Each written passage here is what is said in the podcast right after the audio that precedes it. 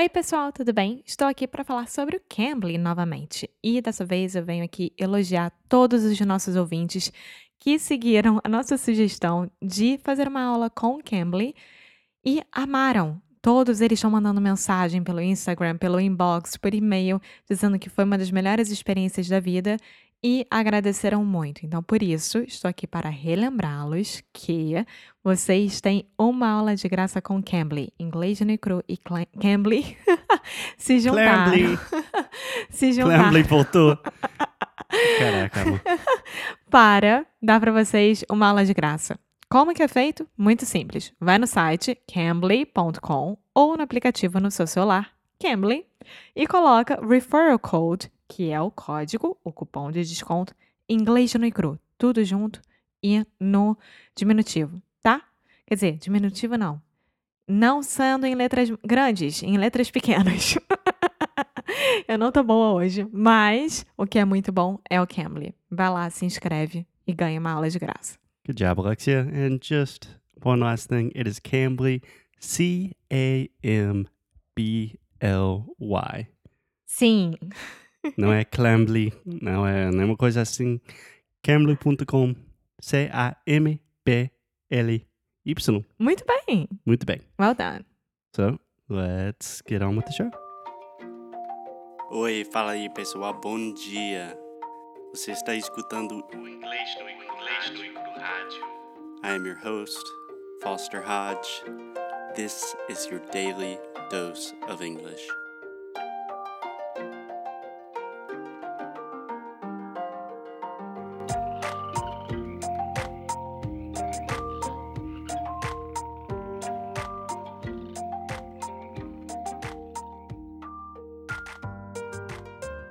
Hey, what's up, guys? Happy Monday. Welcome to another episode of English no Rádio. I'm here with Alexia, Alexia. How are we doing today? we are doing just fine. Today's Sunday, right? We are recording. I just said happy Monday, but we are recording this on Sunday because we are super prepared. and we are at our trusted house sitter's house. We have Ma, one of the Frenchies, right next to us. Yeah, don't say her name. She might wake up. No, she's so sweet. She's my favorite, Yes. besides the puppy. If you want to see a lot of pictures of Ma and the puppy and the 10 other dogs that live with us, you can go to our Instagram, Yeah, which English is primarily dogs nowadays. but we will also do some English every now and then. Yeah. So, what are we talking about today? Yeah. Ah, just a quick thing that I want to say. Okay. This weekend was so international for me. Yeah. Yeah. We met some British people, South Africans, Yeah. um, Irish woman, Uh, she was Scottish, I believe. Scottish, and Australian couple. Yeah. So, can I correct you really fast? Yes, of course. Do you know what I'm going to correct you on? Honestly, I don't. Okay, so this is a mistake that I'm seeing a lot, and especially with our sound school students, because I'm giving them feedback today, which gives me the freedom to correct Alexia whenever I want. So, Alexia, when you have the AU combination, in general, this combination will make the aw sound in English. Ah, so it wouldn't be Au- Australians. Yes. Would be so Australian. in general, I'm hearing you articulate both the ah and the oo sound because that's the way you associate these letters in your head. But we don't speak like that. So we don't say something else I hear you say a lot is laundry. You say laundry or launch. You say Launch. lounge. Yeah. So just Australians. Australians. Yeah. Where's he from? He's from Australia. He's from Australia.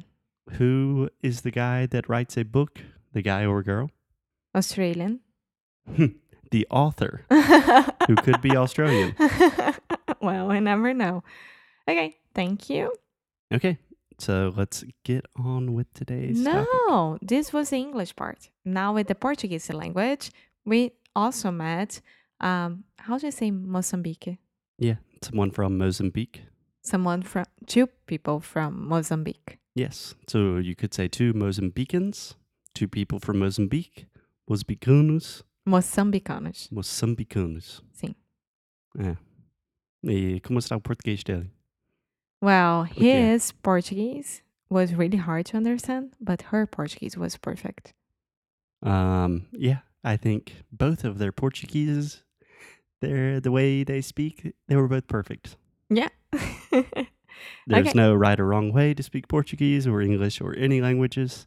All accents are beautiful. We do not discriminate based upon language here at English no Cru. Come on. okay. So, um, am I correct? Are we talking about phrasal verbs today? Yes, we are going to talk about phrasal verbs. And I kind of had a crazy idea, and I'm going to tell it to you right now, Alexia. So I was thinking a lot of people have been asking for specific episodes on specific things, like themes. So I was thinking with some specific topics, we could just do a week of episodes just on that topic. Okay. So, one of the most common questions that we receive is about phrasal verbs. So, I thought, well, let's do an entire episode. Bah. let's do an entire week, rather, just on phrasal verbs. Does that sound good to you? it's not my favorite subject, but yeah, let's do it. Why is it not your favorite subject? First of all, I understand why people find it so important to study. Second of all, I don't know when I'm using phrasal verb. I don't think about it. I don't know how to explain like Yeah. Yeah. So, I think this is a very important point is most Americans, I would say 95% of Americans have no idea what a phrasal verb is. So, think about that. Yeah, that's true. So, if you are talking about phrasal verbs or if you're talking to an American about English, they probably will not know what phrasal verbs are. We don't study them in school. To be 100% honest, I did not learn what a phrasal verb was until like after two years of teaching English. I mean, of course I learned, but it's not like, oh my god, now I am making this phrase and I had to put a phrasal verb in it. To, no, you just say it naturally. So when people understand that you have to be naturally to talk in English, to speak in English, Mhm. and don't think about should I need the phrasal verb in this specific sentence? yeah, do I need? Yeah. Um, everything will be better. Yeah. So, two things, maybe even three things, Alexia. First, a quick correction. This is another thing that I heard when I was giving you your feedback for Sound School is the word naturally. I almost hear you saying ne, naturally. So, this is the ah sound. Repeat with me, Alexia. Vamos lá. Ah. Ah. Okay. So you're not saying eh like pues eh. And you're not saying eh like bed, red. Right? So right. You're not saying cama, vermelho, nothing like that. You're saying nah. Naturally. Yes. So your mouth is very open and your tongue is pushed towards the front of your mouth. So imagine you're saying the word apple Mm-hmm. or disaster. You're not saying apple, disaster. That sounds very strange. So try to say the word naturally. Naturally. Yes. Try to say the word tragic, Tragic. cat, Cat. hat, Hat. mad. Mad. I could tell Alexia is a little bit mad at me for correcting her. no, I'm not. Mm, Good. Great. But I'll start talking in British accent. Please don't. Okay, the second thing I wanted to mention, Alexia, is just a quick question. When was the last time you sat down and really studied English with like a pen and paper and said, I'm going to study phrasal verbs? Ah, more than 10 years ago. Yeah? Yeah, because I graduated when I was 18 years old. So it was more than 10 years ago. So, what are you doing to improve your English? Your English is great, and I think it's getting better every day. First of all, a lot of sound school. That's true. Cambly, that helps me a lot to talk to other people. And that's very, very true. and a lot of reading, a lot of speaking and talking to you in English, and a lot of Netflix without subtitles and things like that. Yeah. But you don't consider that studying? I do. Yeah. So you said you have not like studied in the traditional sense of the word in 10 years. Honestly, I would say for my Portuguese, I only studied Portuguese, like in quotation studied, like really learned Portuguese for about 6 months. And I have not studied since then. Like I listen to a lot of Brazilian music, I speak to a lot of people in Portuguese, I give classes in Portuguese, but I don't sit down. I haven't opened a grammar book or anything like that in years. Yeah, it's the same thing as I saying like, Foster, como que faz o pretérito do imperfeito em Yeah. I've never heard Alexia ask that question, and even even very common questions in English, you've never asked me. Yeah. Like, what is the difference between in and on? Yeah. You've never said that to me. Yeah. And I, but well, this I have to practice more, but I think we will practice it right now because with phrasal verbs, you have two things. So, Alexia, do you know what the two different parts of a phrasal verb are? yes, because we already had various episodes about it, Yes. and I know. Okay. You want me to say, okay. Yes. Tell So- me, please. Phrasal verbs is when you have a verb and a preposition. Awesome. Okay. Yes. So people make phrasal verbs out to be these crazy, crazy things. But if you think about them in their most simple form, if you want to simplify the process, make it easier, it's just a verb with a preposition. Yeah, just that. Yes. Can you describe or do you have a way to remember what a preposition is? Uh. Can you give me an example of a preposition? In. So you know that in is a ah. preposition. So I have mentioned this in previous podcast, but the way I learned about prepositions when I was just a young boy, a little boy, I'm still a young little boy, but when I was younger than I am today, is you can think about anything that a squirrel can do to a tree.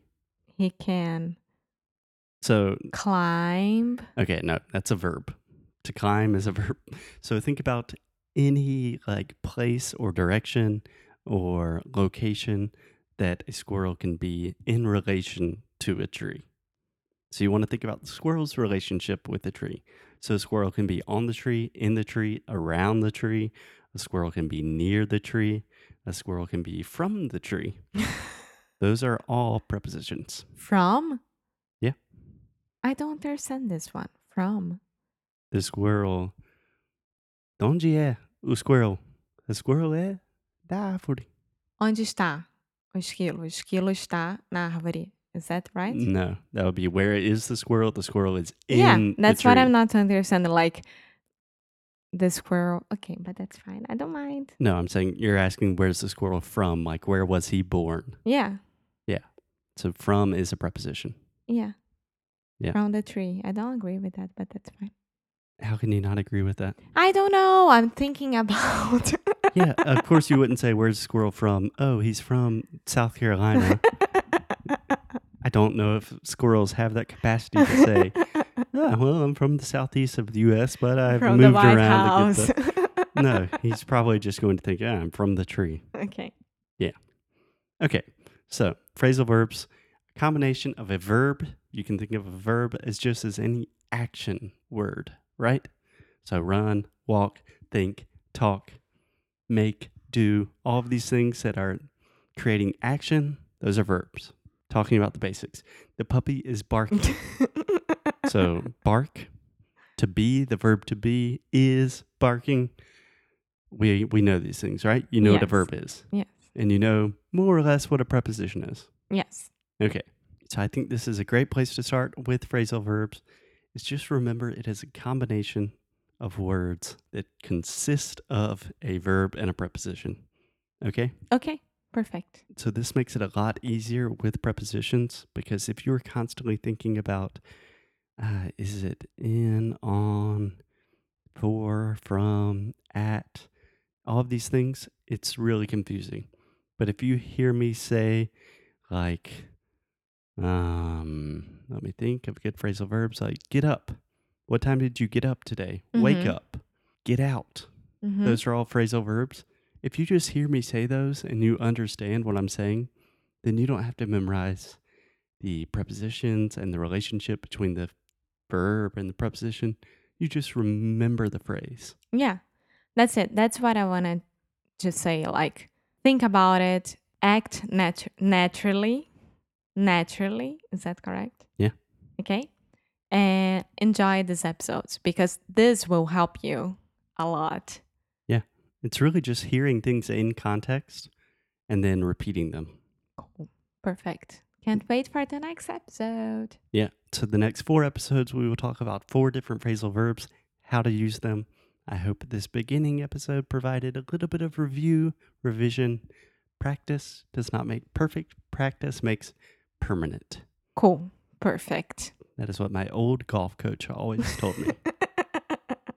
oh. Okay. So we will talk to you guys tomorrow. Bye. Bye bye. Thank you, thank you, thank you so much for listening to another episode of English no Kruhaju. If you like what we do, if you want to support the show, please check out EnglishNoCru.com. At EnglishNoCru.com, you can find everything from the worksheets for these episodes to learn all of the best pronunciation, vocabulary, grammar, real English, the way we speak it on the streets. You can also do personalized private coaching sessions with me in our pronunciation course, Sound School. Most importantly, keep up the good fight and lose well. Até já já.